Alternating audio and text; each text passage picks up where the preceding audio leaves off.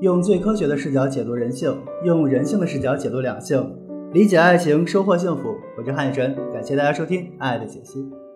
有这么一个问题啊，情话在两个人之间真的那么重要吗？当然重要了！亲密关系中最重要的就是沟通。